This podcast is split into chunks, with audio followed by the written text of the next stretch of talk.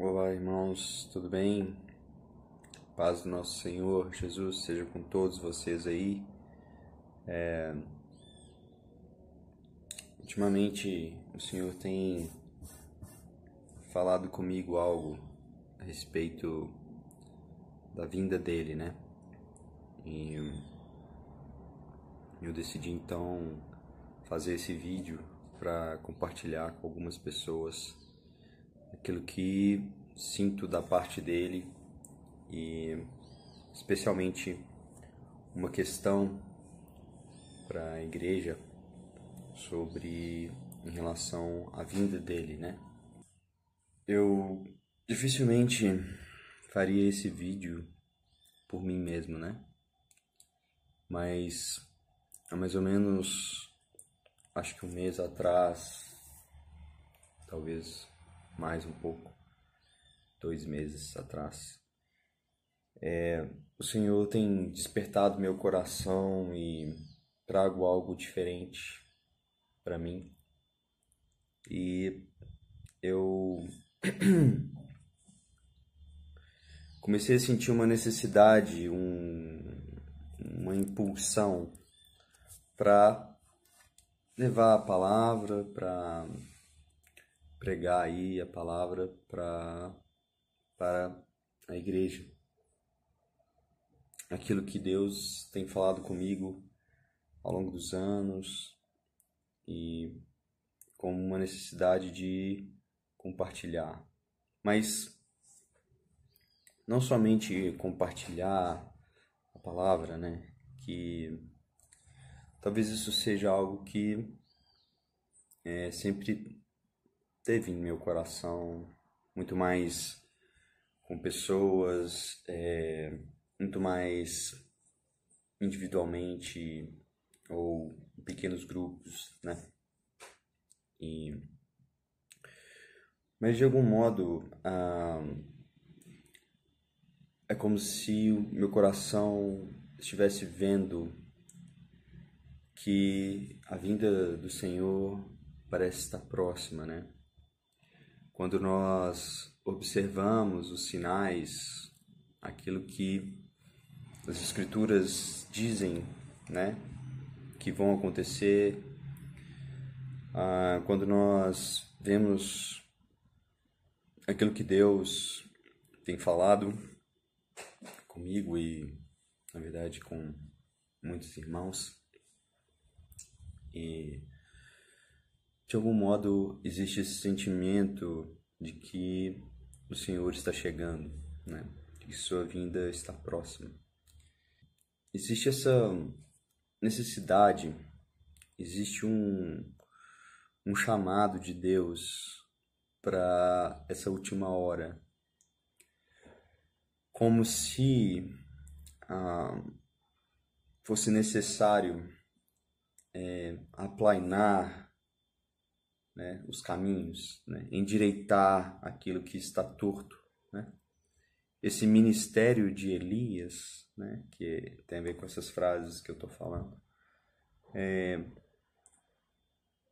ele vai se cumprir de forma muito grandiosa e poderosa, bem próximo da vinda do Senhor, da volta dele, né?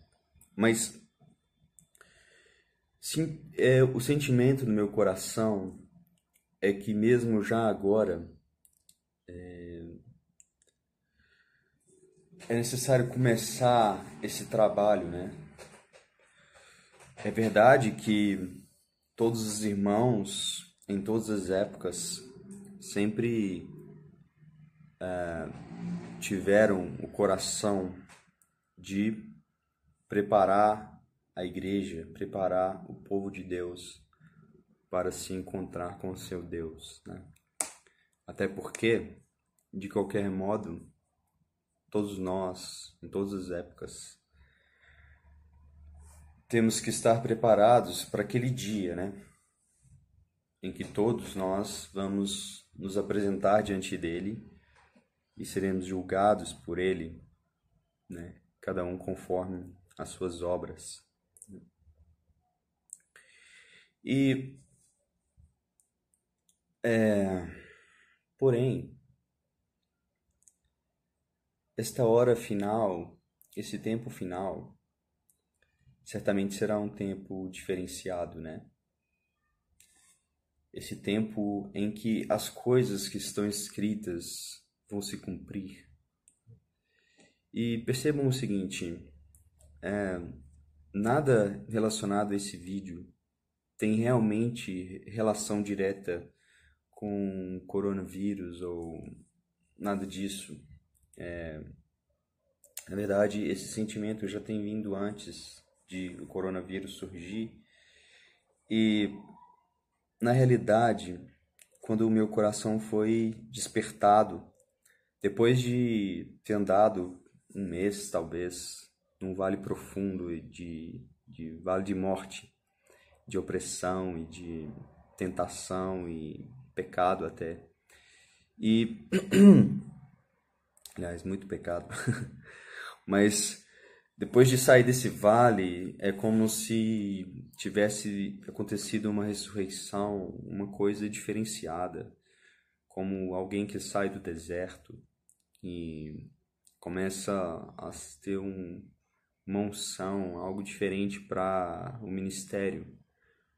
E é, sinto que é hora de despertar o povo de Deus, é hora de chamar todos, é hora de nos levantarmos, erguermos né, a cabeça. E eu vou aqui nesse vídeo falar algumas coisas que Deus tem colocado em meu coração, que é necessário falar à igreja, falar ao povo de Deus, para que ele se prepare para a hora da provação que vai vir sobre todo mundo. Eu vou ler alguns textos da Bíblia. Bom, aqueles que me conhecem, é, conhecem minha personalidade, sabem que dificilmente eu faria um vídeo por mim mesmo, né? Eu sou o tipo de pessoa que prefiro estar escondido, invisível, né? Quando estou invisível e meu serviço a Deus é invisível, para mim é muito mais gratificante, mas eu tenho mais alegria nisso. Né? Porém, é... como posso falar? O Senhor me mostrou ou me inspirou, usou um livro que estou lendo também, tem realmente confirmado muita coisa para mim, de sentimentos que tinha, mesmo na minha infância espiritual, vamos chamar assim, ah, que, que é hora de falar, né? É hora de é, pregar a palavra de Deus para mim, na minha vida, né?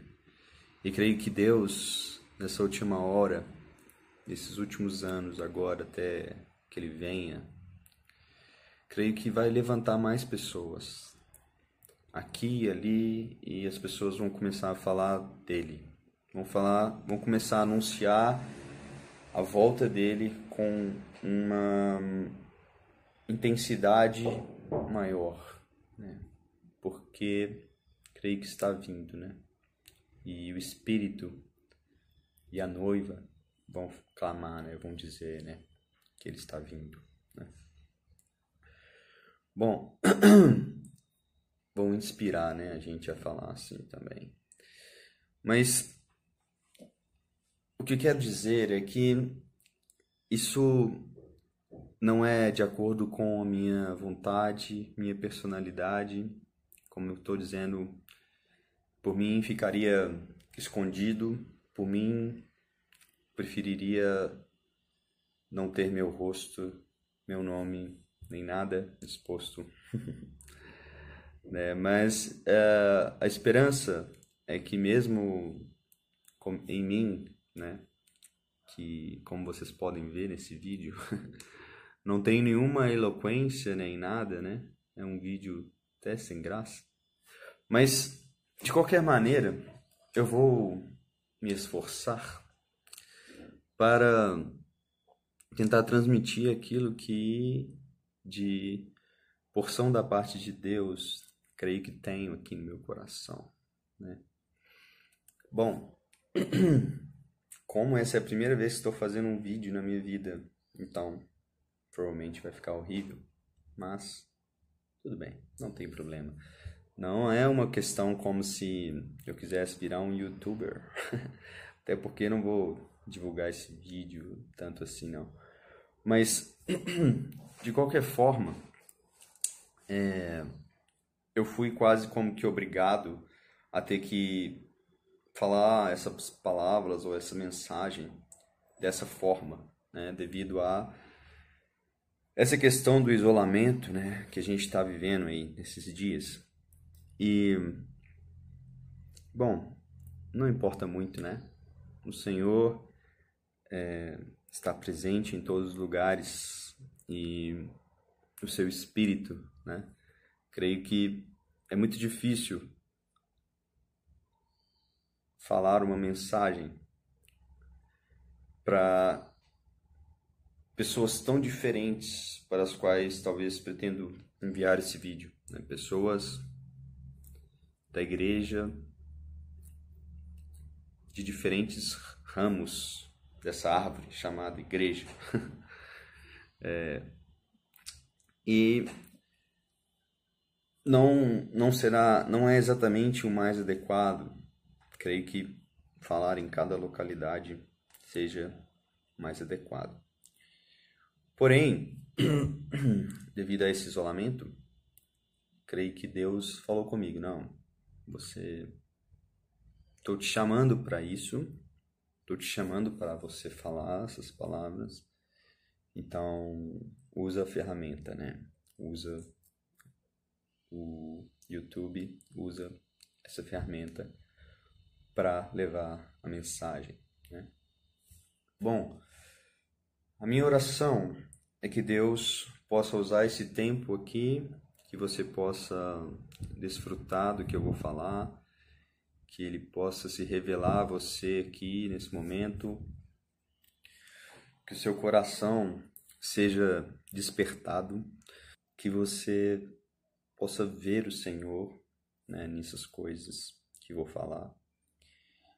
E possa buscar Ele mesmo de todo o seu coração, com tudo que você tem, com toda a sua força, com todo o seu entendimento, buscando entender tudo que tem a ver com Ele, tudo o que é dele e tudo o que é Ele. e, bom, vamos abrir a Bíblia então eu preciso ler alguns textos né, para tentar deixar claro aquilo que quero compartilhar com você. Né? E é, necessário, é importante que você aí, que está me vendo, pegue também uma Bíblia aí e leia juntamente comigo os textos, tá? Porque Muitas vezes as pessoas parecem não ler o texto como ele simplesmente é. E às vezes criam coisas um tanto quanto mirabolantes com relação ao texto das Escrituras, principalmente com relação a profecias e símbolos e visões, coisas assim. Né? Porque, na verdade, para entender essas coisas, é necessário revelação de Deus, né? É necessário luz da parte de Deus. É necessário ter diante de Deus e por Deus um dom, né? Que é o dom de sabedoria, né? Ou o dom de visão. Se você ver essas coisas, sim, alguns viram, alguns veem, Deus deu visões a vários homens em, séculos. E muitos têm que viram, né? Essas coisas. Não só João e Paulo, na verdade. Mas vários outros. E, e bom, é, Deus pela sua graça, faz como ele quer, do jeito que ele quiser, não é? Então ele quis dar a alguns essa visão, dar um entendimento e as pessoas viram, né? Desculpa aí esse tempo de introdução que estou fazendo, mas não é exatamente um, uma palavra aqui do mundo moderno, né? Tá. TED, papapá, né? não é bem isso. Aqui é uma conversa, é um, é um diálogo, é um. Apesar que só que estou falando, né? Mas é um compartilhar aqui que acredito a se necessário você mastigar, você ruminar, né? Então, não vamos ter pressa, tá bom? Até porque eu não sou exatamente uma pessoa dinâmica. então, é, vamos aqui abrir a Bíblia, certo? E simplesmente compreender com Deus, diante de Deus, as Escrituras. Né? E perceber com clareza aquilo que a Bíblia diz, certo?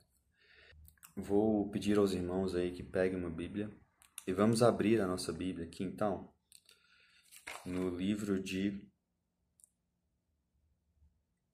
2 Coríntios, não, 1 Coríntios, primeira carta de Paulo né, aos Coríntios, capítulo 15, capítulo 15. Capítulo 15, versículo 51, tá bom? Aqui Paulo diz o seguinte: Eis que eu digo um mistério. Nem todos dormiremos, mas todos seremos transformados. Então, Paulo está dizendo: olha, tem uma coisa que é mistério aqui.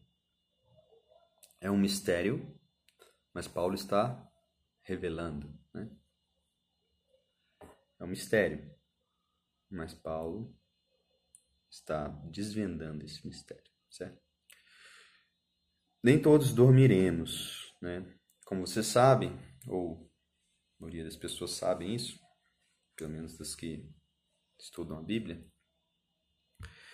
que a Bíblia usa o termo dormir para aqueles irmãos e irmãs que morreram, né? Aqueles que então têm a fé verdadeira e genuína em Jesus Cristo. Quando morrem, a Bíblia declara que eles estão dormindo, né? Porque Jesus disse, né? Aquele que crê em mim jamais morrerá, certo? Aquele que vive e crê em mim jamais morrerá, certo? Então, na realidade, os nossos irmãos e irmãs, como Jesus disse a respeito também de Abraão, Isaac e Jacó, eles estão vivos, né? Estão vivos. Estão com Deus, é, desfrutando de sua presença. Então, o que dorme, na verdade, é o corpo. E é aquilo que Paulo aqui está dizendo. Aqui é o assunto, é o nosso corpo, certo? Então, ele está falando que nem todos vão dormir, nem todos vão ver a morte, né? Aí ele fala, num momento, num abrir e fechar de olhos, ao som da última trombeta. Né? Então, como um amigo meu diz, brincando, ele fala que ele teve uma revelação né, de quando será o arrebatamento. Né? Aí ele diz: no momento, a revelação é essa, no momento, num abrir e fechar dos olhos, ao soar da última trombeta. Vejam, a Bíblia claramente está dizendo que o transformar, né, essa transformação será Na última trombeta, certo? Não será na primeira, nem na segunda, nem na terceira, nem na quarta, nem na quinta, nem na sexta. Será na sétima. A não ser que, preste atenção, haja uma trombeta depois da sétima. A Bíblia não fala, certo? Então, é possível que se refira à sétima trombeta, tá bom? Isso é extremamente importante, certo? Quando será o arrebatamento da igreja? Vamos chamar assim, vamos dizer, né? Como será? Aqui diz, no momento, um abrir e fechar de olhos. Então, né? assim, ao som da última trombeta, né? Pois a trombeta soará. Veja, aqui há uma ordem e eu vou esclarecer isso melhor à medida que a gente estiver vendo outros textos aqui. Ele diz: Pois a trombeta soará, os mortos ressuscitarão incorruptíveis e nós seremos transformados. Veja, há dois grupos aqui. E o outro texto que vou ler vai deixar isso mais claro. Aqui, os mortos ressuscitarão, certo? Os mortos ressuscitarão incorruptíveis. E nós, então, seremos transformados. São dois grupos, os mortos e nós aqui. E no outro texto vai, vai ficar bem claro. Então ele diz: uh, Pois é necessário que aquilo que é corruptível, lembra? Ele está se referindo aos nossos corpos, tá bom? É... Os corpos dos nossos irmãos e irmãs de dois mil anos de história da igreja, que dormiram no Senhor, né? Eles estão, cor, os corpos deles viram corrupção, tá bom? Os corpos deles conheceram a morte. Nesse tempo, eles viram corrupção, certo? Eles foram deteriorados, certo? Não que o nosso corpo hoje seja exatamente uma maravilha, né? Mas está um pouco melhor que o deles. Comparando, eu digo, com nossos corpos futuros. Né? Nossos corpos futuros são incomparavelmente mais gloriosos, certo? Aqui, então, é necessário que aquilo que é corruptível, no verso 53, né, se revista de incorruptibilidade, e aquilo que é mortal se revista de imortalidade. Né?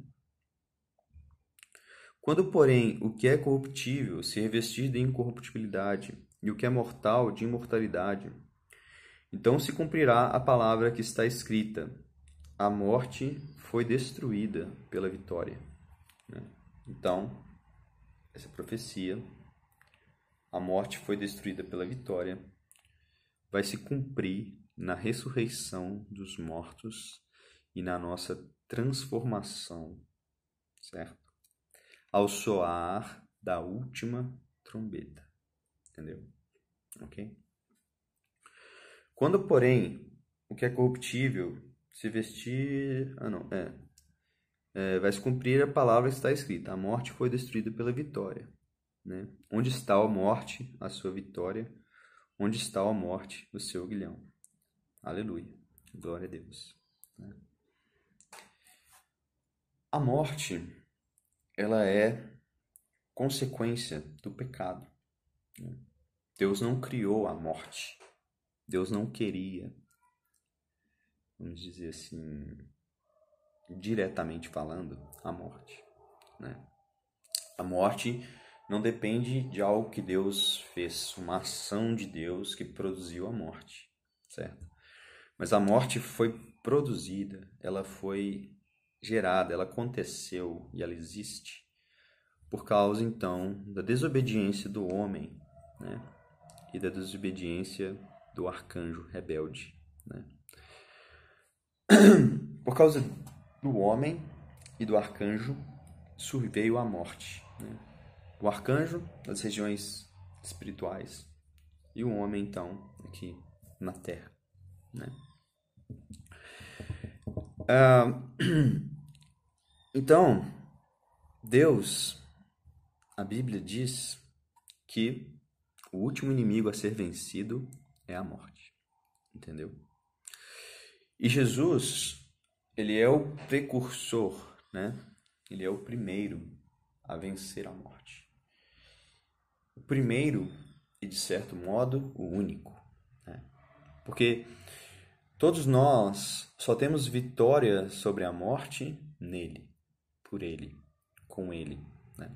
a partir do poder dele que opera em nós e que vai operar em nossos corpos naquele dia, certo? É... Bom, vamos pular aqui agora para um outro texto da Bíblia, para a gente continuar considerando isso, tá bom? Vamos lá em segunda. Não, vamos em primeira. Vamos em primeira Tessalonicenses, tá bom? Primeira Tessalonicenses, capítulo 4. Capítulo 4 versículo 13, tá bom? Vamos lá. Irmãos, Paulo escrevendo aos irmãos, né? Irmãos, não queremos que vocês sejam ignorantes quanto aos que dormem. Novamente, os que dormem, aqueles que estão mortos, ok? Mortos em seus corpos, mas vivos em espírito. Por isso, a Bíblia diz: dorme, certo? Irmãos, não queremos que vocês sejam ignorantes quanto aos que dormem, para que não se, se entristeçam com os outros que não têm esperança. Os outros que não têm esperança. Não seja ignorante, tá bom? Se cremos que Jesus morreu e ressurgiu, veja, Jesus morreu, mas ao terceiro dia ele ressuscitou. Né? Cremos também que Deus trará, mediante Jesus e com ele, aqueles que nele dormiram. Tá bom? Então, o poder, a força e a glória de Deus, que ressuscitou Jesus, também vai ressuscitar todos os que dormiram com ele, nele, na fé dele, certo? Então, dizemos a vocês, pela palavra do Senhor, que nós, os que estivermos vivos, então, aqui ele está colocando nós que estamos vivos em oposição, em colocando, separando dois grupos. Nós que estamos vivos, certo? é, e os que dormem, tá bom? Olha, dizemos a vocês pela palavra do Senhor que nós, os que estivermos vivos, os que ficarmos até a vinda do Senhor, certo? Ou seja, nós temos dois mil anos de história. Nesses dois mil anos de história da igreja, muitos, muitos irmãos já estão dormindo, certo? Mas haverá então uma geração que creio seja a nossa, que vai então ver, que vai então estar viva e não dormindo, certo? Para a vinda do Senhor, tá bom? Então ele diz: Veja bem, os que estivermos vivos, que ficarmos até a vinda do Senhor, veja bem, ele diz certamente, certamente. Isso é certo. Isso é certo. Tá bom? Presta atenção. Certamente não precederemos os que dormem. Preceder é ir antes, é o que vem antes, tá bom? Então ele está dizendo: nós que estivermos vivos aqui, para a vinda do Senhor, de modo nenhum vamos ir antes, vamos preceder todos os nossos irmãos que estão dormindo. Veja bem. Pois, dada a ordem, com a voz do arcanjo e o ressoar da trombeta de Deus, lembra? A última O próprio Senhor descerá dos céus. Então, o arcanjo vai falar, o arcanjo vai ressoar, o arcanjo vai, a voz do arcanjo, né? E vai ressoar uma trombeta de Deus. E o próprio Senhor vai descer dos céus, certo? Ele vai vir, ele está descendo. E os mortos em Cristo, aí veja, ele usou a palavra mortos mesmo, é os que estão dormindo, certo? Os mortos em Cristo ressuscitarão primeiro. Tá vendo? Primeiro. Isso é muito importante. Isso é importante, tá bom? Outros textos que vamos ler vão te mostrar a importância do que, por que estou dando ênfase a isso, tá bom? Os mortos vão ressuscitar primeiro. Primeiro eles. Nós não vamos ir antes deles, não. Eles vão primeiro. Entendeu? É isso que ele está dizendo. Os mortos estarão primeiro. Depois nós. Os que estivermos vivos. Tá vendo? Está colocando a diferença. Dois grupos. Os que estão vivos e os que estão mortos. Certo? Seremos arrebatados. Tá vendo? Arrebatado transformados num piscar de olhos, lembra? Incorruptíveis, imortais, ao soar da última trombeta. Ok? Depois nós, estivermos vivos, seremos arrebatados com eles nas nuvens, para o encontro com o Senhor nos ares, aqui, nesses ares aqui da terra mesmo, tá bom? Creio que sim. Pode ser um pouco acima, não importa.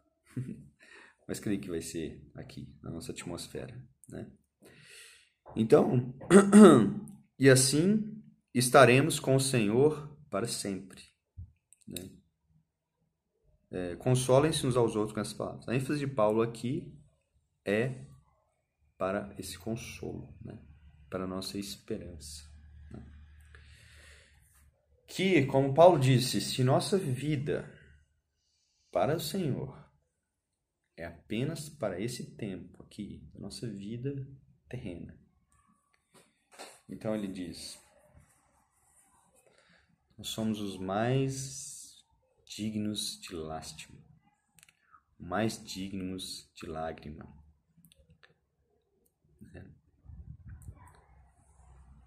Porque você só pode viver para agora, nesse tempo aqui, se você não viu as glórias e as riquezas eternas e celestiais que Deus tem preparado para nós.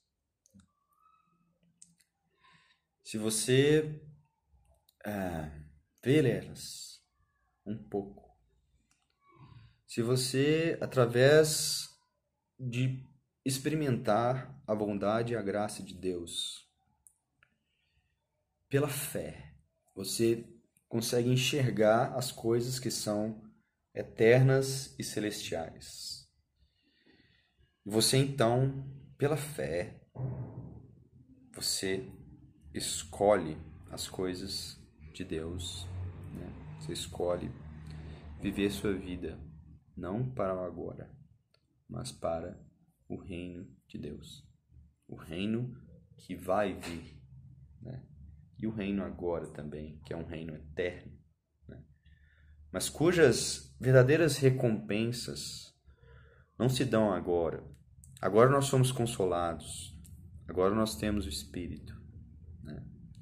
Né? E Ele nos dá paz, nos dá alegria e nos dá poder para viver a vida cristã, para vencermos o inimigo de nossas almas, né? para sermos fiéis àquilo que o Senhor tem falado conosco. Mas realmente a recompensa real ainda virá. E essa deve ser a nossa esperança. É isso que nós devemos, devemos esperar, entende? Quando o Senhor vier. Nosso galardão, tá? Se temos andado em fidelidade ao Senhor, certo? E isso é uma coisa que você deve fazer. Se você viver para esse mundo, para esse tempo, então você vai se perder. Porque nós não podemos ter dois senhores, não é mesmo? Não, nós não podemos. Senão você vai desprezar algum deles. Ou você vai desprezar um e servir o outro. Né? Não podemos ter Deus e as riquezas como Senhor. Você vai ter que escolher um dos dois. É isso que Jesus fala. Assim como qualquer outro Senhor por aí. Né? Mas Jesus deu ênfase a esse Senhor da riqueza. Né? Porque onde estiver o seu tesouro, né? aí vai estar seu coração, certo? E onde estiver seu coração, é para onde você vai. Vamos agora ter um outro texto aqui, certo? Quero ler talvez mais dois textos sobre esse assunto, tá bom? E veja bem, é, vamos ler aqui, segundo Tessalonicenses, logo à frente aqui, vamos ler aqui o que Paulo diz aqui em 2 Tessalonicenses, tá bom? Capítulo 2, versículo 1, tá bom? Irmãos, quanto à vinda de nosso Senhor Jesus Cristo e a nossa reunião com Ele, rogamos a vocês que não se deixem abalar. Veja bem, irmãos, quanto à vinda do Senhor, certo? Nosso Senhor Jesus Cristo e a nossa reunião com Ele. Veja bem, rogamos a vocês que não se deixem abalar, nem alarmar tão facilmente, quer por profecia ou quer por espírito, tá bom? Quer por palavra, né? Quer por visão ou qualquer outra coisa, tá? quer por palavra que alguém está falando, tá bom? Olha, não se abale, não se alarme, tá bom? Quer por carta supostamente vinda de nós, né? que no tempo de Paulo existia também falsificação, e algumas pessoas escreviam cartas dizendo que era Paulo e não era, né? É, tinha isso. Então, ele está falando assim: uma carta que vocês receberem, vinda de nós, né?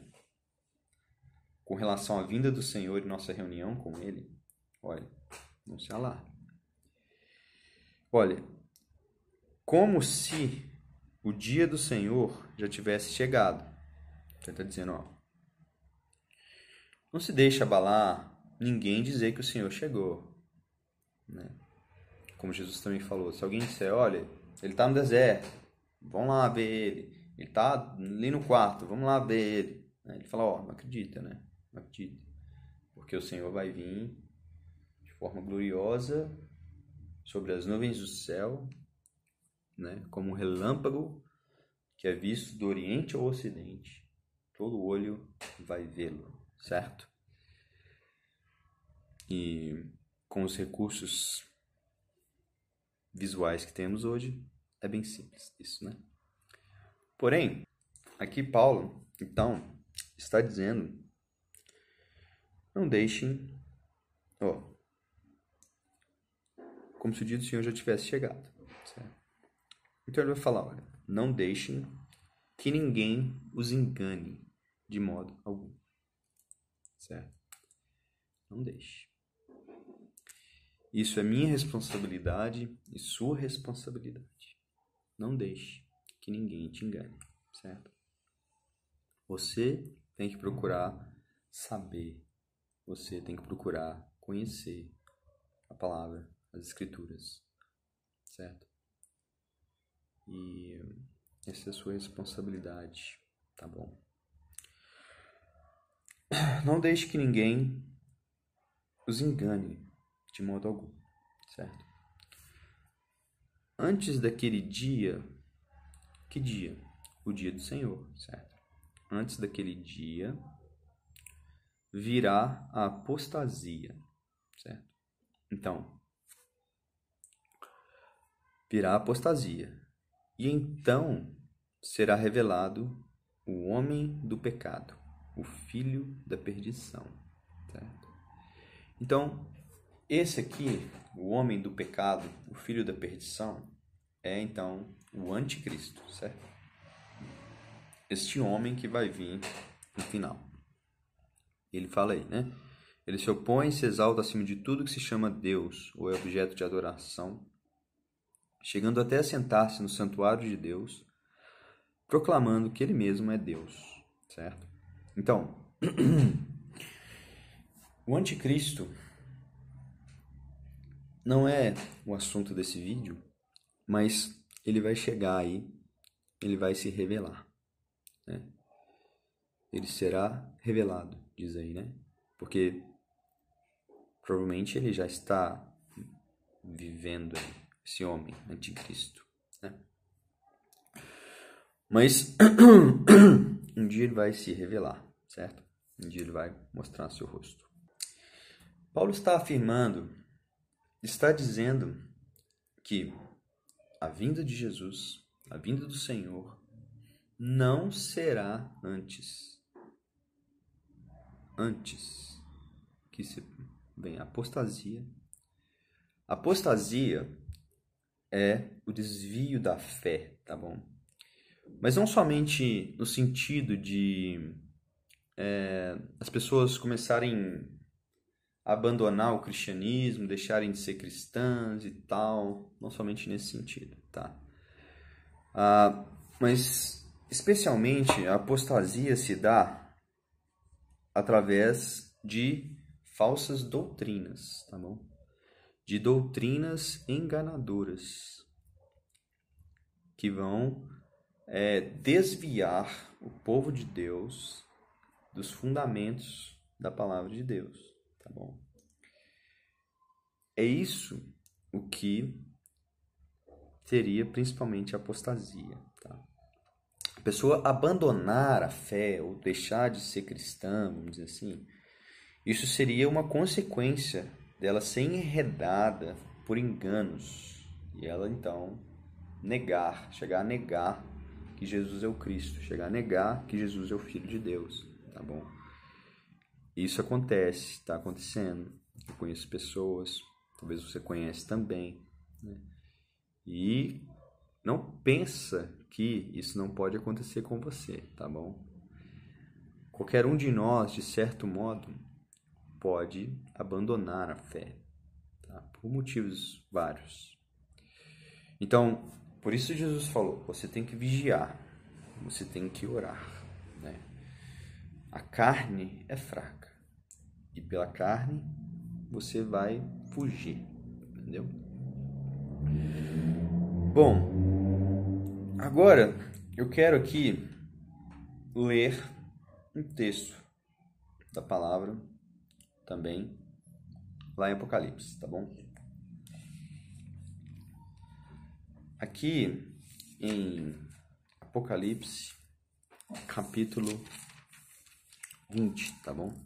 Capítulo 20 de Apocalipse. Vamos ler juntos, tá bom? É, o capítulo 20 tá bem no final do livro do Apocalipse, certo? O livro do Apocalipse tem 22 capítulos, tá? E não sei se você conhece bem, mas existem o rolo com os sete selos que Jesus vai então desatando esses selos. Ele vai abrindo esse rolo, né? Aliás, ele vai desatar os selos para abrir o rolo, certo? Que contém o rolo contém, vamos, vamos chamar assim, o livro do Apocalipse, tá bom? É, é como alguém que vai empreender um projeto, uma obra, tá bom? E você tem planta, você tem um projeto que você vai abrir e vai aplicar aquele projeto, né? Pode ser uma edificação, pode ser qualquer tipo de projeto, certo? Então, Jesus, ele é o único capacitado, né? a Bíblia diz, o único digno, certo? De cumprir, de fazer cumprir a profecia, tá bom? De estabelecer o reino dele, de trazer o reino dele para este mundo, certo? E fazer com que este mundo se tornem dele. Né? Os reinos do mundo, como diz lá em Apocalipse, aqui em Apocalipse, se tornem dele, do Cristo. Certo? É, então, ele vai desatando aqueles selos, né? Depois que os selos são desatados, você tem lá as sete trombetas, né? E depois das sete trombetas, você tem sete taças, né? Chamada taças da ira, né? Sete taças da ira. Né? Sim, da ira de Deus. Né? Que é chamado pelos profetas de o estranho ato. O estranho ato de Deus, né? Essa ira, né? Santa, mas ira. Bom, aqui no capítulo 20 do livro do Apocalipse, você já teve aberto sete selos, você já teve tocado as sete trombetas, você já teve derramado sobre a terra as sete taças da ira de Deus, tá bom? No capítulo 19, no capítulo anterior aqui, você tem então essa descida de Jesus, né? É falado no capítulo 19, versículo 11: Vi os céus abertos e diante de mim um cavalo branco, cujo cavaleiro se chama Fiel e Verdadeiro. Ele julga e guerreia com justiça. Seus olhos são como chamas de fogo, e a sua cabeça, e em sua cabeça há muitas coroas. E um monte e um nome, um nome que só ele conhece e ninguém mais, né? Está vestido com um manto tingido de sangue, e o seu nome é Palavra de Deus. Bom, aqui então a descrição né, do Jesus glorificado, certo? Cristo em glória, descendo. Né? E como eu sei que é Cristo, né? Ele fala que ele é a palavra de Deus, ele fala depois ele é o rei dos reis, e Senhor dos senhores, né? Então, claramente está se referindo ao Senhor, o Rei, né? Aquele que é então o Verbo de Deus, a palavra de Deus, né? Que é um nome aí que ele tem, né? Uh, seu nome é palavra de Deus, né? Veja, aqui no capítulo 19, João está tendo essa visão de Jesus descendo, Jesus vindo com o exército dele. E aí ele vem com o seu exército e diz então que ele vai destruir os, os, os exércitos do anticristo, tá bom? Vai haver então essa última batalha e vamos continuar lendo onde a gente estava lendo 19, que eu acho que vai ser bom. Capítulo 19, versículo 14, né? Os exércitos dos céus o seguiam, vestidos de linho fino, né? branco e puro, e montados em cavalos brancos. Tá? De sua boca sai uma espada afiada, a boca de Jesus, tá? É, com a qual ferirá as nações. Veja, ele vai ferir as nações. Ele é o juiz, certo? Então, chegou a hora do julgamento, tá bom? Ele as governará com cetro de ferro, né? Veja, Deus, né, é, tem chamado, conclamado, anunciado as boas novas né, de salvação para todos os homens, a fim com o desejo de que todos sejam salvos, certo? Mas a verdade é que nem todos vão receber, nem todos vão obedecer ao Evangelho, né? E então, nesse tempo final, nessa hora final, quando aqui, veja bem, já estamos no final.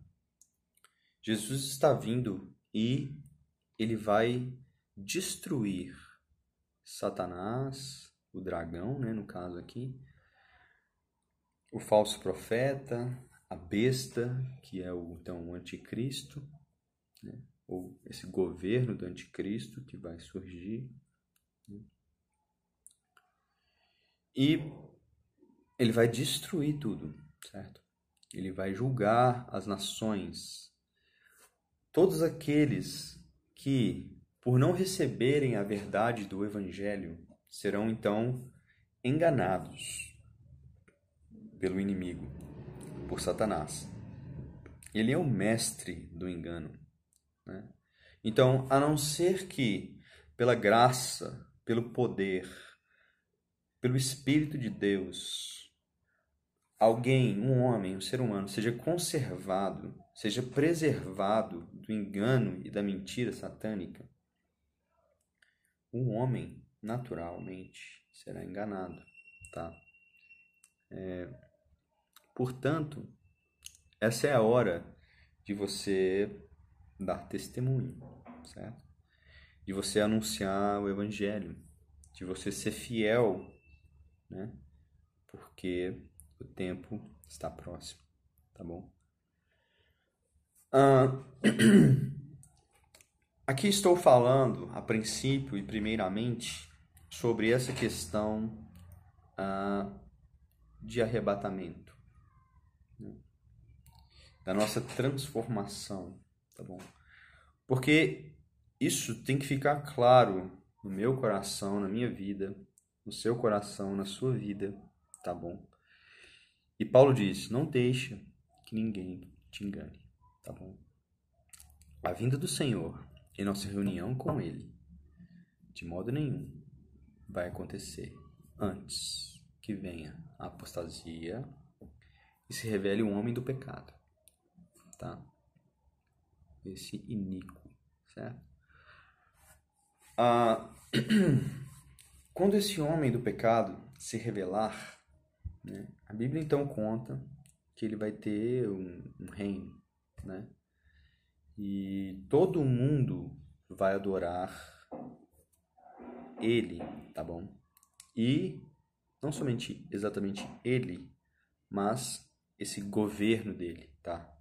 Essa besta, como a Bíblia descreve o governo, o reino desse então anticristo né, que vai receber esse reino por pouco tempo, certo?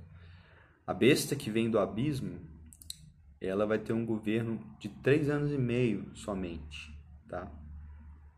E em meio a esse governo, todas aquelas pragas e iras e devastações não todas na verdade, mas parte delas vai sob, é, vai cair, né? Vai vir sobre o mundo inteiro, sobre a Terra, tá bom? E aí nós não vamos falar sobre isso porque seria impossível falar disso, né? Então pouco tempo. Bom, é, então veja comigo aqui. No capítulo 19, você tem Jesus vindo e destruindo os exércitos do anticristo. Bom, deixe me pensar aqui. Então vamos aqui para o capítulo 20, tá certo? Depois que já aconteceu tudo isso, vamos ver aqui uma espécie de resumo aqui desse fim aqui, né? Mas aqui João né, vai falar uma coisa muito importante pelo Espírito, né, que foi revelado a ele pelos anjos, aí, no caso. Veja bem, vi descer dos céus um anjo que trazia na mão a chave do abismo, 20, capítulo 20, verso 1, né, de uma grande corrente. Ele prendeu o dragão, a antiga serpente, que é o diabo, Satanás, tá bom? O dragão do Apocalipse é aquela antiga serpente do Éden, o diabo, Satanás, tá bom? E o acorrentou por mil anos. Então, prendeu Satanás ali no abismo por mil anos, tá bom? Aqui, abismo seria algo parecido com o que é o Hades, tá bom? Praticamente. Abismo nada mais é do que algo lá embaixo, algo bem centro da Terra, lá embaixo, Hades e tal, tá bom? É... Lançou no abismo, então prendeu Satanás, lançou ele no abismo, fechou e pôs um selo sobre ele, para se impedi-lo de enganar as nações, até que terminassem os mil anos. Depois disso é necessário que ele seja solto por um pouco de tempo. Então, Satanás vai ficar preso por mil anos, ok? Depois ele vai ser solto um pouquinho, né? Como está escrito aí na frente, mas não vamos olhar isso. Agora veja bem, versículo 4. Vi tronos em que se assentaram aqueles a quem havia, havia sido dada autoridade para julgar. Então, ele viu tronos, certo? Diversos tronos. E nesses tronos assentaram-se aqueles a quem havia sido dada autoridade para julgar, tá bom?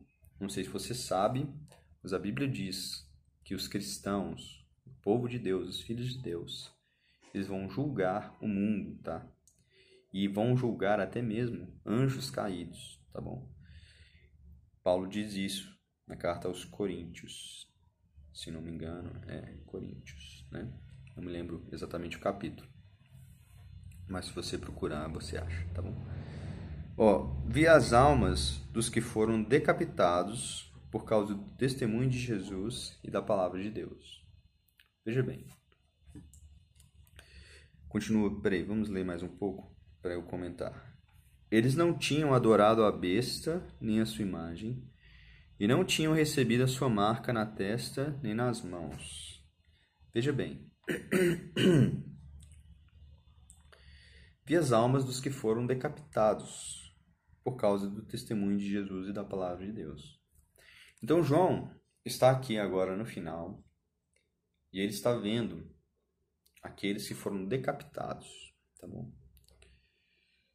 é, por causa do testemunho de Jesus da palavra de Deus. Esses mesmos que ele está falando, que viram que foram decapitados, eles não tinham adorado a besta, nem a sua imagem, e não tinham recebido sua marca na testa nem nas mãos. Veja bem. Esses que, por causa do testemunho de Jesus e da palavra de Deus, eles não adoraram a besta. Lembra? A besta é o anticristo. É aquela revelação do homem do pecado. e do seu governo que vai vir sobre esse mundo. Mas aqui, João está mostrando que, ao mesmo tempo, na mesma época que ah, o anticristo vai estar com seu governo nesse mundo, vão haver pessoas dando testemunho de Jesus e da palavra de Deus, tá bom? E essas pessoas vão ser decapitadas ou parte delas, tá bom? Veja bem. Nem todas, né? Nem todas. Mas veja bem. Quando o anticristo vem, a Bíblia diz que ele vai fazer guerra contra os santos. Isso está tanto em Daniel, o livro do profeta Daniel, quando fala desse anticristo que vai vir, como também está aqui no capítulo 13 do livro do Apocalipse. Eu não vou ler para não ficar muito longo, mas o capítulo 12 e o capítulo 13 são importantes também. Mas no final do capítulo 13, é, é dito que aquela besta do, que sobe do abismo foi dado a ela autoridade, né, e poder para ela fazer guerra aos santos e vencê-los, tá bom? Então, veja bem, os santos lá não são outros santos. Não existe outros santos, tá bom? Santos, quando a Bíblia usa a palavra santos, só pode se referir a duas, dois tipos de pessoas, dois grupos de pessoas. Ou ao povo de Deus da antiga aliança, antes de Cristo, ou ao povo de Deus da nova aliança, depois de Cristo, ou seja, a igreja, tá bom? É, então, entenda o seguinte: é, lá diz, no final do capítulo 13 do Apocalipse, fala assim: quem tiver que ir para o cativeiro, ou seja, ser preso, ser cativo, irá para o cativeiro. Quem tiver que ser morto à espada, né? e aí certamente tem a ver com esse decapitado aqui, será morto à espada, tá bom? E aí ele fala: é... Aí, no livro do Apocalipse, ele conclui dizendo: Aqui está a perseverança dos santos. Quer dizer, deixe-me ver aqui como está exatamente. Já que está pertinho. Vamos ver, né? É, aqui está a perseverança e a fidelidade dos santos, tá bom? Então, a nossa fé em Jesus, ela é provada de muitas maneiras, tá bom? Nós somos tentados, nós somos perseguidos, né? Basicamente nessas duas formas, né? Nós somos provados, nós passamos por dificuldades, e muitas vezes essas dificuldades têm a ver com perseguição espiritual, satânica, tá bom? Mas perceba bem, Aqui está a perseverança e a fidelidade dos santos. Certo? Jesus falou: pela sua perseverança eu vou ganhar as suas almas. Tá bom? Então, haverá então, nesse último tempo, essa prova para nossa fé. Tá bom? Onde está a sua fé? Em que você está confiando de verdade? Isso vai ser revelado, tá bom? Vai se tornar evidente agora, no tempo do fim, aqueles que creem, aqueles que não creem, aqueles que são trigo, mas aqueles que são joio também. Vai ficar evidente, certo? Os verdadeiros crentes em Jesus, que têm então o Espírito, né, que têm a unção de Deus neles, eles serão então capacitados por Deus para darem testemunho e não amarem a sua não amarem a sua vida até mesmo a morte. Tá bom? Se você está vivendo dessa forma já hoje, se para você a sua vida não é preciosa, sua vida da alma não é exatamente preciosa para você mesmo, mas você está escolhendo perder a sua alma, perder a vida da sua alma, por amor do Evangelho, por amor de Jesus hoje. Então, quando esse tempo que está chegando vier, chegar, então você estará preparado. Você será alguém preparado para dar a sua vida por Jesus, tá bom? Porque a sua esperança não está nesse mundo, sua esperança não está na sua vida aqui. Sua esperança está no reino de Deus. Sua esperança está naquele que ressuscitou e venceu os mortos. Portanto, se essa é a verdade dentro de você, então você não teme o que o homem possa fazer com você. Porque eles podem matar o seu corpo e nada mais, não é mesmo? Mas você tem temor àquele que tem poder para lançar tanto o corpo quanto a alma no inferno, no lago de fogo, certo? Então,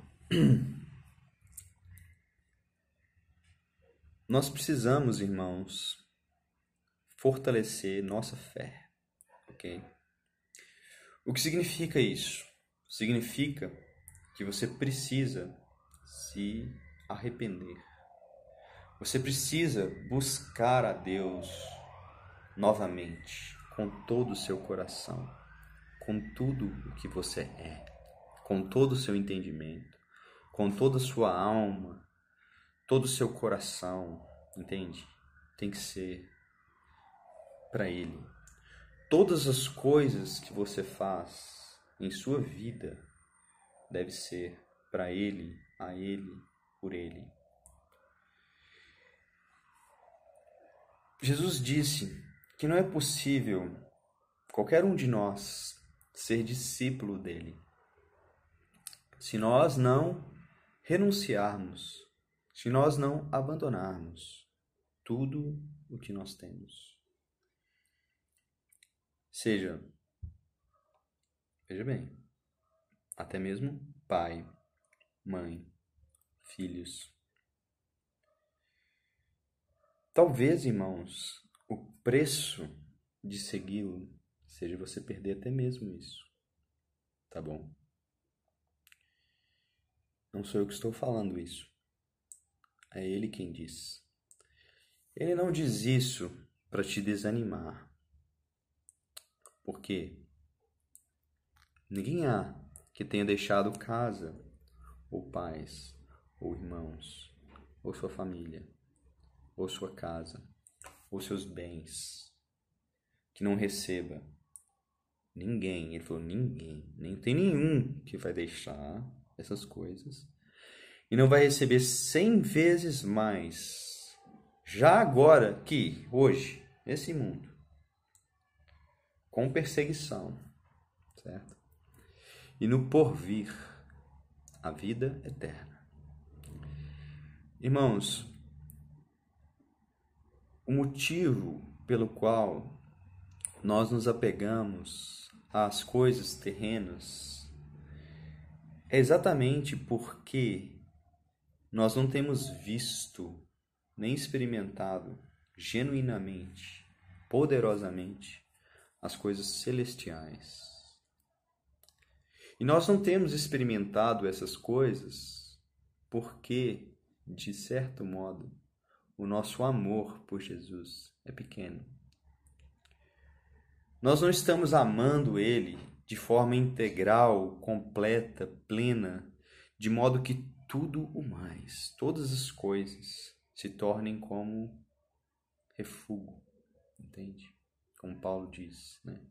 Pela excelência do conhecimento de Jesus Cristo, meu Senhor. Todas as coisas se tornaram para mim, Paulo disse, como refúgio, como lixo. Porque o que, irmão, você vai comparar com ele? A quem me compararei? Diz o Senhor, não é? Como está escrito. Né?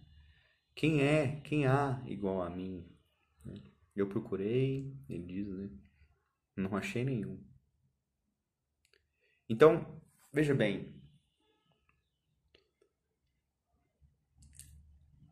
ele, Jesus, Deus é a nossa recompensa. Lembra como ele disse para Abraão? Eu sou o seu galardão, não é? Eu sou o seu galardão. Eu sou sua recompensa, certo? Então, por mais que possa parecer estranho em nossa mente humana, terrena, carnal, veja bem. Ele disse: Ninguém há. Ninguém pode ser meu discípulo se não renunciar a tudo o que tem. Você não pode continuar a sua caminhada, entende? Com Deus. Você não pode continuar o seu andar com Ele se não houver essa disposição em seu coração, ok? Sim, não é fácil, irmão. Isso não é algo natural em nós, pelo contrário. Nossa natureza vai se apegar com tudo que ela tem, com toda a sua força, às coisas do mundo, às coisas terrenas. Entende? E é por isso que nós precisamos de arrependimento. Os católicos chamam de penitência. nós que não somos católicos, ou aqueles que não são católicos, não gostam dessa palavra, né? Porém, a verdade é que o arrependimento genuíno ele consiste em você enxergar sua situação diante de Deus. Ele consiste em você perceber a imensa necessidade que um homem como eu e você, uma mulher como você, tem de Deus, tem de salvação. A imensa necessidade que nós temos de sermos purificados com água limpa, sabe? Porque a nossa natureza humana, ela caiu num estado. E nós somos herdeiros dessa natureza, nós herdamos elas, essa natureza caída, que vem desde o início dos tempos, que é depravada, corrupta, má, iníqua. E somente a graça de Deus, somente o arrependimento diante dele reconhecendo essa natureza terrível, pode nos fazer cooperar com Deus naquilo que Ele quer fazer em nós. Vejam, Jesus disse o seguinte: Aquele que quiser me seguir, tome a sua cruz e me siga. Veja, ele disse: aquele que quiser. Isso não vai ser um processo compulsório. Deus não vai agir e fazer e produzir a obra da cruz na sua vida, a morte do seu velho homem corrupto, sem a sua cooperação, tá bom? Veja, é verdade que com relação à nossa natureza caída, não há nenhuma esperança, tá bom? Porém, o Deus eterno, o Deus santo, esse mesmo Deus amoroso, misericordioso, bondoso, forneceu, concedeu a nós uma salvação através de Jesus. Por meio de Jesus, está disponível agora para qualquer homem e mulher beber da vida eterna. Ele foi traspassado, certo? Quando ele estava pendurado na cruz. Então, quando o soldado tirou aquela lança, que, creio eu, provavelmente atravessou o seu próprio coração, quando ele tirou a lança, João diz que ele era testemunha de algo. Que saiu do lado de Jesus sangue e água. Tá bom? Veja bem. Sangue e água. Depois, nós somos ensinados que Jesus, e a Bíblia diz né, que Jesus ofereceu o seu sangue para que as pessoas o bebessem, certo? Só que as pessoas até se escandalizaram, mas Jesus estava falando de algo espiritual, certo? A Bíblia diz que no sangue está a vida, certo? No sangue dos animais, no sangue nosso, está a nossa vida, tá bom? Então, o que representa aquele jorrar de Jesus, aquele jorrar do sangue de Jesus, tá bom? Representa a vida dele sendo derramada, tá? E disponibilizada a qualquer um que queira, tá bom? Veja, Aí está a salvação real. Que nós, mesmo sendo caídos, pervertidos, totalmente depravados em nossa natureza humana natural. E veja, talvez você não esteja vendo, talvez você não enxergue isso, mas a natureza humana se perdeu, certo? Mas Deus trouxe essa providência de salvação. E agora, a vida eterna, essa vida imortal, invencível, certo? Que pode vencer a morte, o mal e tudo mais. Essa vida está disponível agora. E é com ela e a partir dela que é possível você vencer, tá bom?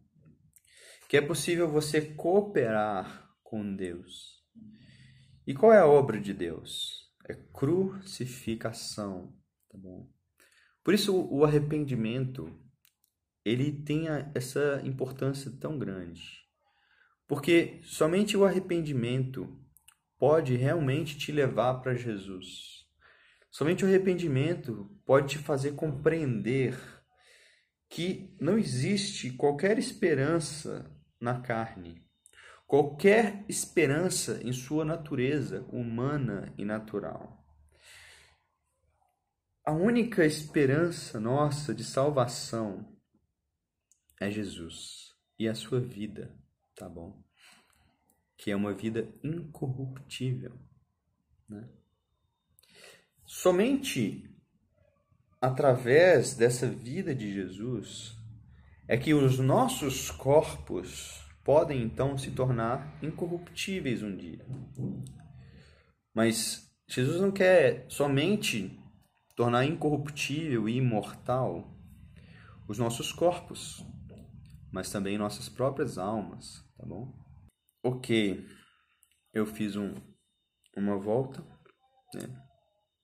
para falar sobre esse assunto, para mostrar para você que a morte do nosso corpo é perdermos nossa vida, tanto a nossa vida da alma quanto a nossa vida corporal aqui, por amor ao Evangelho, e por amor a Jesus, por amor ao seu testemunho. Não deve ser algo pesado para nós, tá bom? Você não deve ficar aflito com isso. Mas tenha fé em Deus, tenha fé em Jesus, de que aqueles que escolhem Ele serão devidamente recompensados, com uma recompensa que está completamente além da nossa própria compreensão. Vai além do que possamos imaginar, ver. Vai além de um sentimento que você já teve em seu coração de paz ou de alegria. Vai muito além. Certo?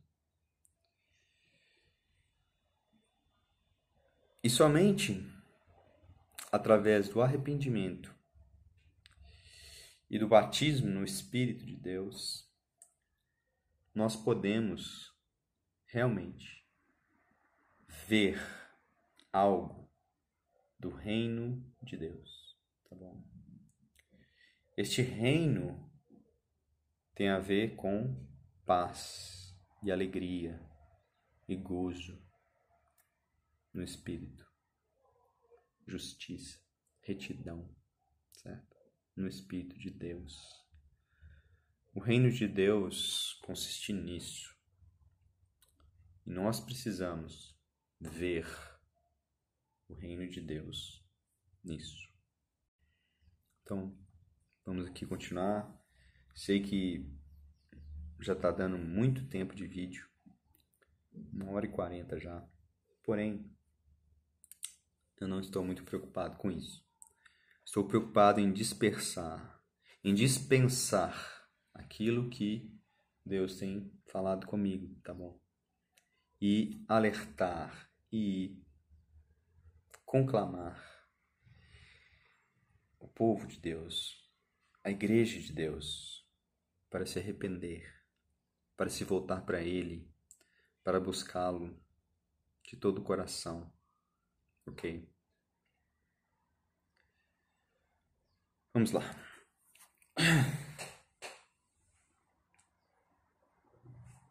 Peraí só um minuto. Bom, vamos então continuar. Eu dei uma pausa aqui. É... Vamos continuar de onde estávamos lendo aqui em Apocalipse, certo? Ah, uma, uma coisa apenas. É... Não, depois eu digo isso. Vamos voltar para Apocalipse. É, vi tronos, né? Apocalipse, capítulo 20, verso 4 aqui, né? Fala que eu vi tronos, depois ele fala que viu as almas que foram decapitadas. Eles não tinham adorado a besta nem a sua imagem e não tinham recebido a sua marca na testa e nas mãos. Então, ele viu essas almas. E aqui ele vai dizer então, ó, eles ressuscitaram, né? E reinaram com Cristo durante mil anos, certo? Então, esses que foram decapitados, vejam, eles vão reinar com Cristo por mil anos. Vejam. É isso que você tem que crer, certo? E é isso o que você deve se agarrar e ser fiel, tá bom? Eles ressuscitaram e reinaram com Cristo durante mil anos. O restante dos mortos não voltou a viver até que, até que se completarem os mil anos. Então, depois dos mil anos, vão ressuscitar os outros. Esses aqui ressuscitaram agora, tá bom? Que outros? Bom, vários outros. Mas vamos pensar aqui, tá bom? Eu quero te mostrar uma coisa. Veja, ele diz aqui, ó. Esta é a primeira ressurreição. Felizes e santos os que, os que participam da primeira ressurreição. A segunda morte não tem poder sobre eles, serão sacerdotes de Deus e de Cristo e reinarão com ele durante mil anos. Veja bem, esta é a primeira ressurreição.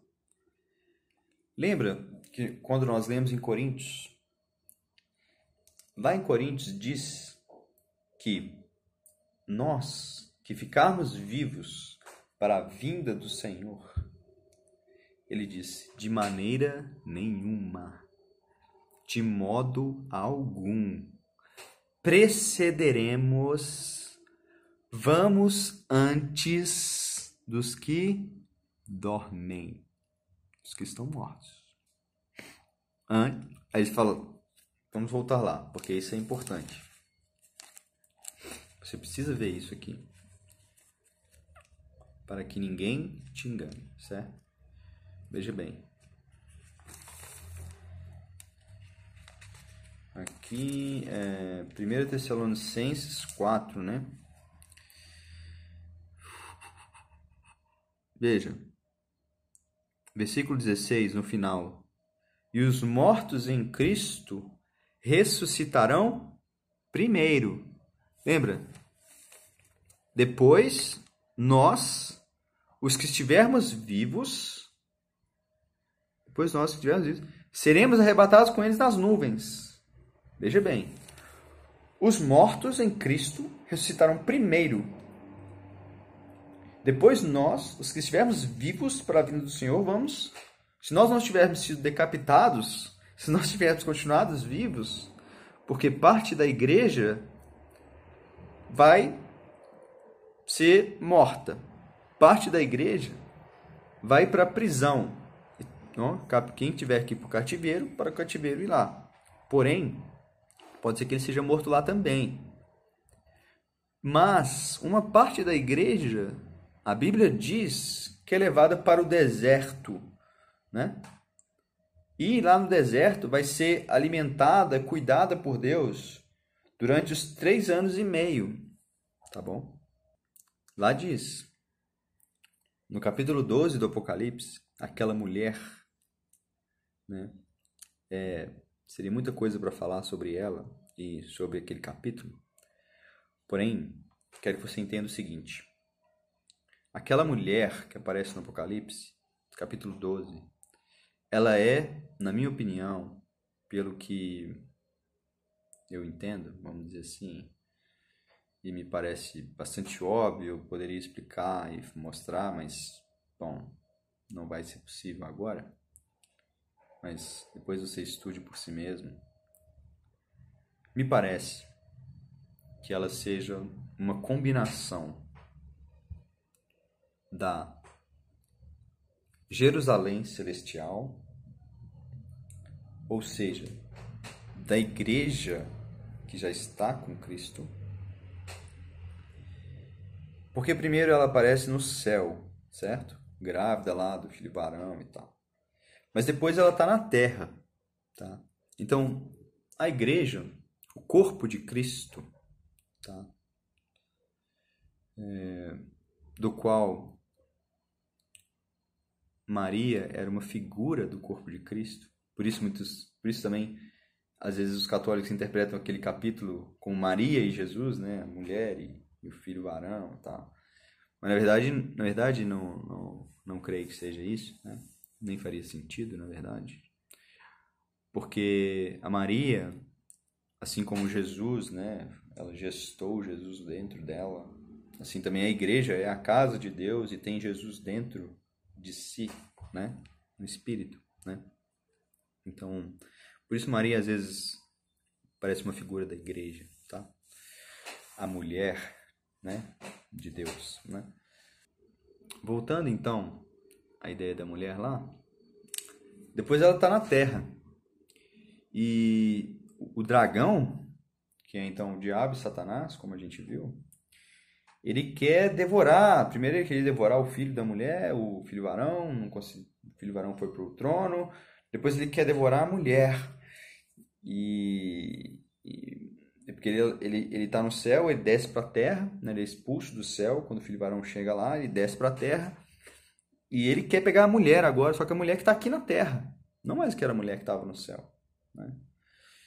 E aí, é, essa mulher que está na terra, é dado para ela asas de águia e não sei o quê, e ela é levada para o deserto. Deserto significando lugar isolado, tá? Não deserto do Saara, não. Deserto, lugar não habitado, tá bom? E aí ele tenta, né? Lança um rio para pegar ela, não sei o que, a terra abre, né? Ele tenta de alguma maneira pegar essa mulher e a mulher e Deus cuida dessa mulher, guarda essa mulher. E é dito que Deus vai sustentar essa mulher por três anos e meio. Não sei se é 1.260 dias ou, como eles falam, 42 meses. Qualquer uma dessas questões é três anos e meio, tá bom? Deus fala de diferentes formas para ficar claro que ele não está dizendo outro, outra data, outra época, outro, outro, né? Está definindo, ó, são 1.260 dias, 42 meses, hum, é, 3 anos e meio, um tempo, dois tempos, metade de um tempo. Ele usa várias formas de cronometragem desse tempo aí, tá bom? Para ficar bem claro qual é o tempo. Então, a mulher, é, ela fica lá e ela é alimentada por Deus aquele tempo todo. Entende? O tempo todo que vai durar o governo do anticristo nesse mundo. Tá bom? Então, parte da igreja vai ser vai ser preservada, né? Bom, eu não sei que parte é essa, mas talvez mulheres é, ou é, crianças, certo? Famílias com crianças pequenas, talvez idosos, né? Não sei. Mas o que importa é que uma parte vai para lá. Porém, no capítulo 12 lá diz que o dragão, depois que ele não consegue pegar essa mulher, essa mulher está protegida, diz que ele vai fazer perseguição, guerra, deixem-me ver aqui o termo certo que ele usa, mas é, diz que versículo, capítulo 12, versículo 17, né? O dragão irou-se contra a mulher e saiu para guerrear contra o restante da sua descendência. Ou seja, tem aquele filho varão da mulher no céu que subiu ao trono, mas a mulher, que é a igreja, tem outros filhos fora aquele que está no céu lá, sendo gerado, gestado lá, tá bom? E essa mulher, então, tem outros filhos. Ah, é engraçado, né? Mas é. Você sabia que a Bíblia chama né, que a Jerusalém de cima, ou a Jerusalém do céu, de nossa mãe, né? Nossa mãe. Entendeu? Se Deus é nosso pai, Jerusalém é nossa mãe, tá bom? Fica aí para você pensar sobre isso, né? Mas então aqui diz que a mulher tem outros descendentes. Mas olha que interessante que ela diz sobre os descendentes da mulher. Os que obedecem aos mandamentos de Deus se mantêm e se mantêm fiéis ao testemunho de Jesus. Tá vendo? Então, o dragão que não conseguiu alcançar a mulher vai fazer guerra aos santos, guerra aos que obedecem os mandamentos de Deus e são fiéis ao testemunho de Jesus, tá bom? E é por isso, então, que quando. Como ele vai fazer guerra aos, a, a esse povo? Disso. E o dragão, no final do, capítulo 12, verso 18, né? Então o dragão se pôs em pé na areia do mar. O dragão se põe ali e do mar surge a besta, tá bom? Não há tempo da gente conversar sobre isso. Né? Porém, a besta, que representa o governo do anticristo, ela vai fazer guerra aos santos, tá bom? É, isso pode ser um pouco estranho, né? Guerra aos santos, perseguição, né? De certo modo, os santos vão, deveriam em nossos dias é se render. Não haveria guerra, haveria massacre. Né? Simplesmente um governo iria matar os santos. Tá? Mas ali está escrito que é uma guerra. Tá bom? E isso seria um assunto um pouco mais longo, demorado, mas tem a ver com aquelas duas testemunhas, né? Que estão no capítulo 11, antes do capítulo 12 e 13. Você tem lá o capítulo 11, tá bom? No capítulo 11, você tem duas testemunhas de Deus, né? E a princípio, aquelas duas testemunhas estão em Jerusalém. Mas e elas vão profetizar, né? Mas de um modo muito diferente, né? Não vão ser suaves. o que estou dizendo é o seguinte: que quando o Senhor vier e ele vai vir se apresentar, ele vai destruir os exércitos do anticristo. Né? Vai acontecer, vai suceder aquilo que Paulo chamou em Coríntios de Eis que digo a vocês um mistério.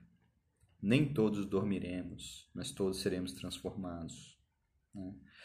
Então, os que já estão dormindo vão ressuscitar primeiro. Quando eles vão ressuscitar? Ao soar da última trombeta. E aqui, veja bem, Apocalipse 20. A primeira, esta é a primeira ressurreição. Se é a primeira, irmão, significa que não há nenhuma antes dela, certo? Né? O primeiro vem primeiro. Não pode haver uma ressurreição antes da primeira, ok? Então, aqui é a primeira ressurreição. E aqui, depois dessa ressurreição, por quê? De modo nenhum nós vamos preceder os que dormem. Depois dessa ressurreição, é que os que estiverem vivos para a vinda de Jesus vão subir e vão ser transformados e vão ser glorificados. Corpo, né? Vão ser redimidos em seus corpos, tá bom? Isso é o que eu tinha para falar, tá, irmãos? Que ninguém te engane, tá bom? Todos nós, toda a igreja, não vai ter arrebatamento antes da grande tribulação, percebe? Eu acho que a Bíblia é clara sobre isso, não pode ser mais clara. Então, alguns irmãos, e olha, irmãos que realmente são eruditos das Escrituras, tá bom? entendem que tem um arrebatamento antes e fazem um jogo, entre aspas, né? tem que fazer um, toda uma, uma, uma arquitetura com os versículos, escritura e tal, para tentar dizer que tem um arrebatamento escondido, oculto, que vai acontecer antes, né? Eles até associam que o filho varão tem a ver com isso, mas o filho varão está no céu, não está na terra tá bom? Bom, então, irmãos, creio que seja mais do que claro que não vai, não vai, ninguém vai subir antes que os mortos ressuscitem, os mortos em Cristo ressuscitem, porque os outros mortos vão ressuscitar depois dos mil anos. Mas os mortos em Cristo ressuscitem. Ninguém vai subir, não. Então, se ninguém vai subir antes, irmãos, e a ressurreição dos mortos em Cristo é só no final, só depois, significa que todos nós vamos estar aqui no período, no mínimo, dos selos, da abertura dos selos e do tocar das trombetas, no mínimo. Alguns você poderia, você pode argumentar que a sétima trombeta, depois da sétima trombeta, você tem sete taças da ira. E que nessas sete taças da ira, talvez a igreja já vai ter se subido já. Já vai ter havido a ressurreição dos mortos, talvez. Mas mesmo assim, não dá para saber, irmão. Não dá para saber, né? É dito que a mulher é alimentada por 1260 dias, né? Quando acaba esses, esses exatos 1260 dias, eu não sei. Mas só pode acontecer o arrebatamento depois desses 1260 dias, entende?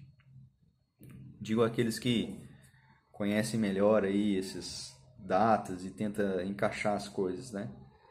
É só uma coisa que eu estou pensando, certo? Uh, bom, agora deixe-me concluir tudo isso com uma coisa. Muitos falam assim: olha, o dia e a hora ninguém sabe, certo? Só o filho. Olha, aliás, nem o filho, né? Somente o pai. Ok, Jesus disse isso. Porém, Jesus disse uma outra coisa. Jesus disse o seguinte: é, falando com o povo na época dele, né? Falou assim: olha, vocês são hipócritas, né? Vocês veem uma nuvem carregada chegando, uma nuvem avermelhada, eu acho que ele diz lá, e vocês dizem: vai haver chuva. E chove, né? Mas quando vocês olham e veem o céu limpo, vocês falam: não vai chover. E não chove, né? Aí diz: hipócritas. Vocês sabem discernir os aspectos do céu e tal, né? mas vocês não sabem discernir o tempo e a época que vocês estão vivendo? Então, é muito importante, irmão, nós discernirmos o tempo e a época que vivemos, certo? Senão, não pensa que Deus vai falar, ah, que você vai argumentar, Deus, mas você falou que não sabia o dia e a hora, né? Então, bom, verdade, não sabemos. E mas nós precisamos estar atentos. Nós precisamos vigiar em muitos aspectos, né? Vigiar contra a tentação, vigiar em nossa fidelidade, vigiar nossos corações de serem puros e também vigiarmos os sinais. Estarmos atentos ao que está acontecendo e não sermos como a geração de Jesus que ele veio e eles não o reconheceram, não sabiam que ele chegou, entende? Sim, irmãos, pode acontecer novamente. Muito se diz sobre a, a figueira, né? A figueira que brotou, que foi. E muitos associam isso com o Estado de Israel, realmente um acontecimento extraordinário é, após a Segunda Guerra Mundial ter acontecido o estabelecimento desse Estado de Israel, depois de talvez 1800 e não sei quantos anos, né? desde sua destruição e tal, no ano 70 lá do templo e tudo. Mas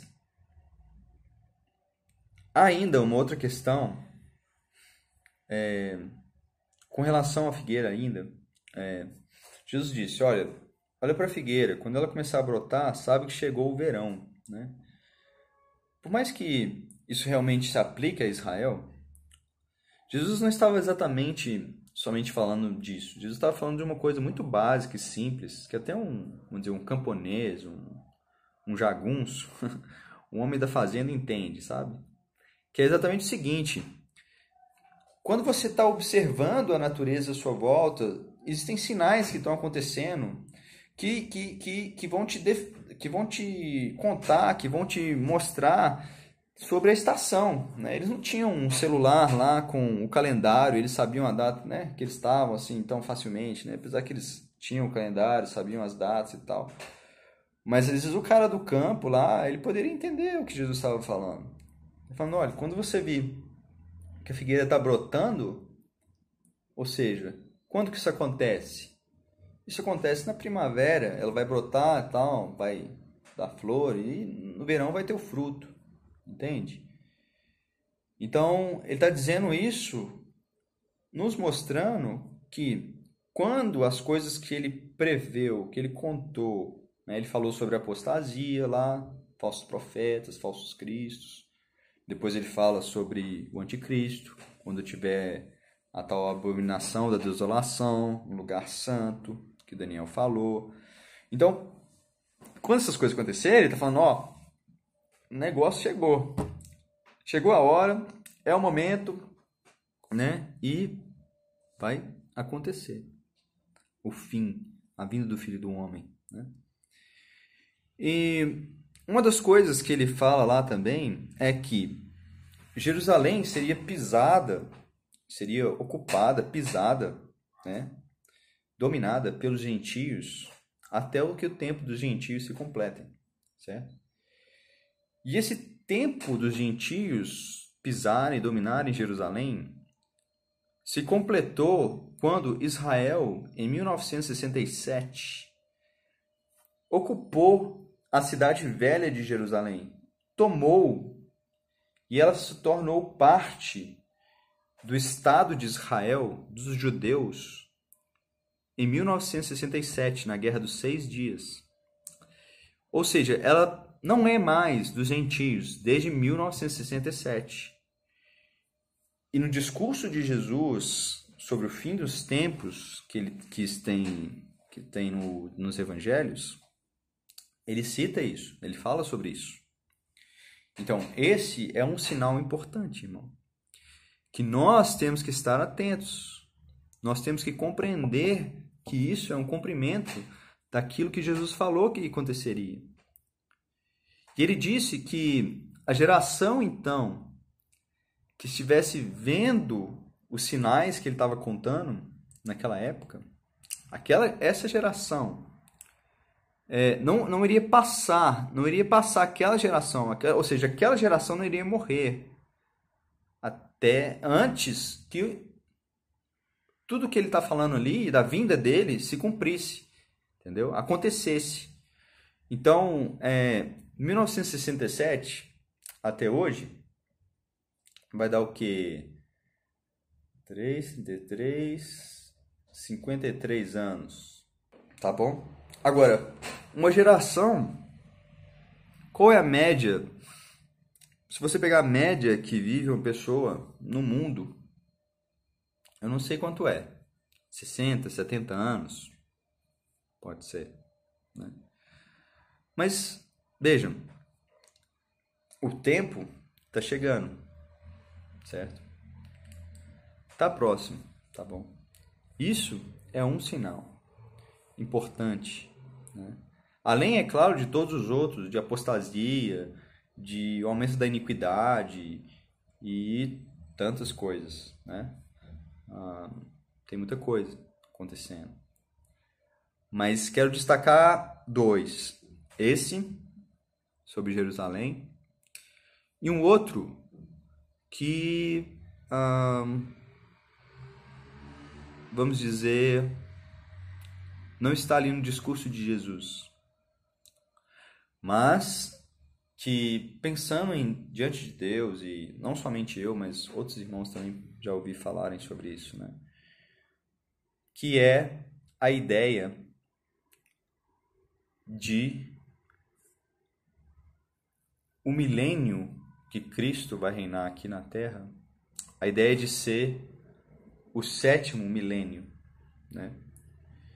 E seria um milênio sabático, por exemplo. Deixe-me explicar isso. É,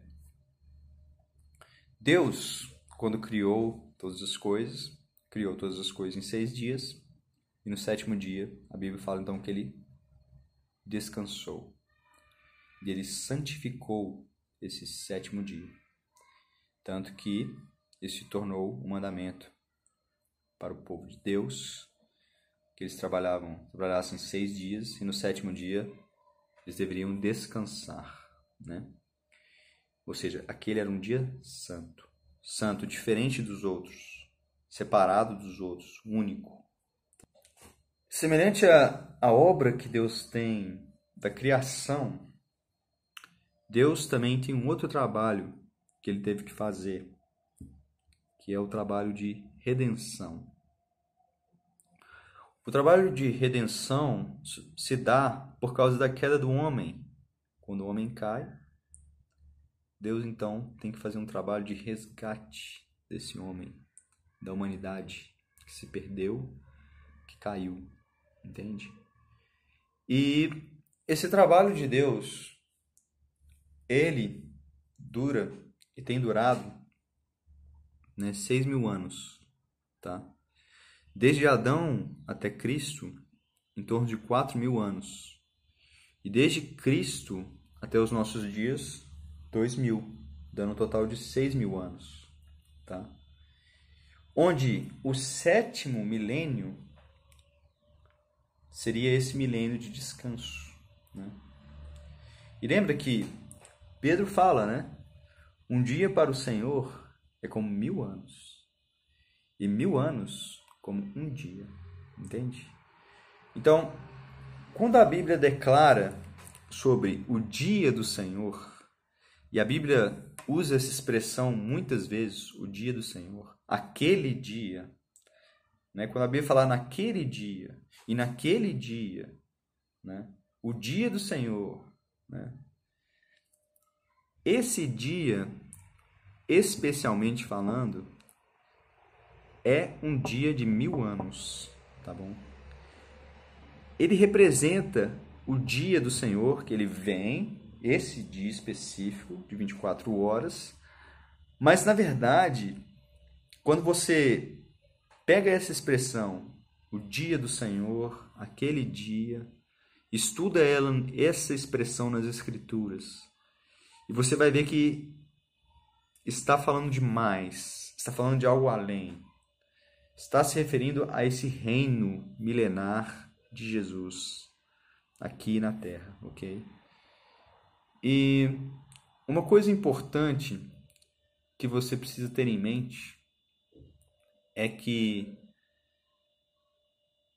no calendário de Deus, no calendário profético, a data mais importante de toda a era, de todo o tempo, de todas as épocas, não é exatamente o nascimento de Jesus.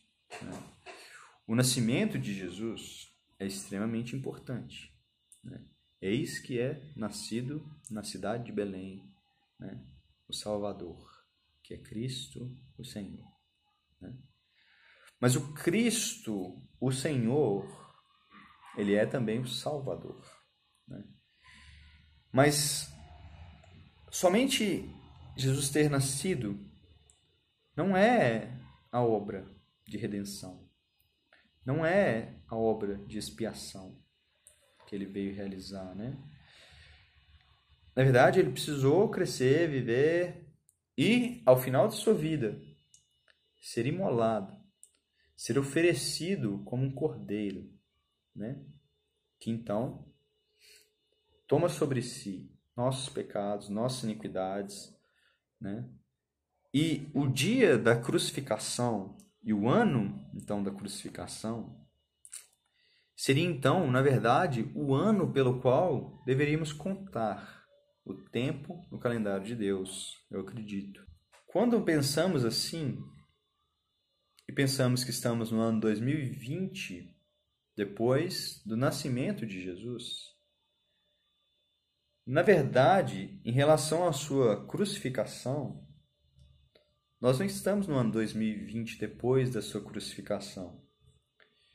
Da sua crucificação, nós estaríamos em torno do ano 1990 depois de sua crucificação, certo? Jesus foi crucificado em torno de 33 anos, tá bom? Porém, é, há um detalhe aí. Né? Os estudiosos e as pessoas que estudam a questão do, da cronologia e da, do tempo e da data correta sobre o nascimento de Jesus, eles afirmam que parece que Jesus não nasceu exatamente no ano zero, mas que houve um erro nessa contagem e que na verdade Jesus teria nascido três anos antes, sabe? Então, o que significa dizer que Jesus não morreu no ano 33 porque ele nasceu três anos antes. Então ele morreu no ano 30, tá? Isso significa que no ano 2030 vão se cumprir dois mil anos depois de sua crucificação. Entende? E para mim, e creio que tenho visto para alguns outros irmãos também que têm compreendido isso, essa é uma data bem significativa, né? E é muito importante você estar atento a isso, tá bom? Obviamente, e deixe-me falar uma coisa, né? Esses dois mil anos, tá? Eles podem se cumprir à risca. Exatamente dois mil anos, tá bom? Porém, creio que às vezes, e tem visto que é possível que haja algum pequeno ajuste, alguma pequena diferença de alguns anos para lá e para cá. É, é possível, né? Apesar que, se você for ver a profecia das 70 semanas de Daniel, do livro dele, com relação à crucificação, ao, ao, à morte do Messias, ao que Messias seria cortado, uma coisa assim que ele disse, ela se dá de forma muito precisa, pelo que eu estudei, sabe? Ela se dá na risca. O número de anos que Daniel fala das 70 semanas se dá, você pega e soma, dá exatamente no dia, no ano da crucificação de Jesus. Né? Então, eu não sei né, como às vezes há também alguma dificuldade em definir exatamente essas datas do nascimento e da morte de Jesus, né?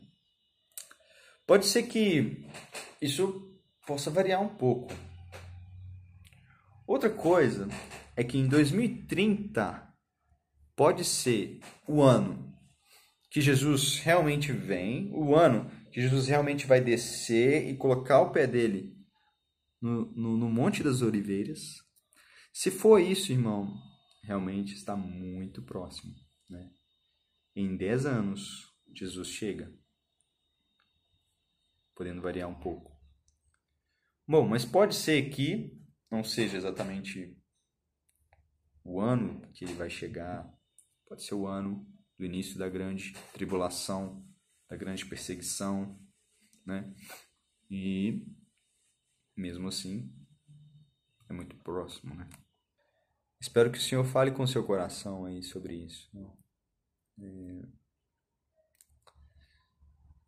é possível que, não exatamente por causa do coronavírus, mas a minha esperança, o meu anseio é que realmente o fim e a vinda de Jesus esteja próximo. E talvez vão começar a acontecer esses eventos agora, né?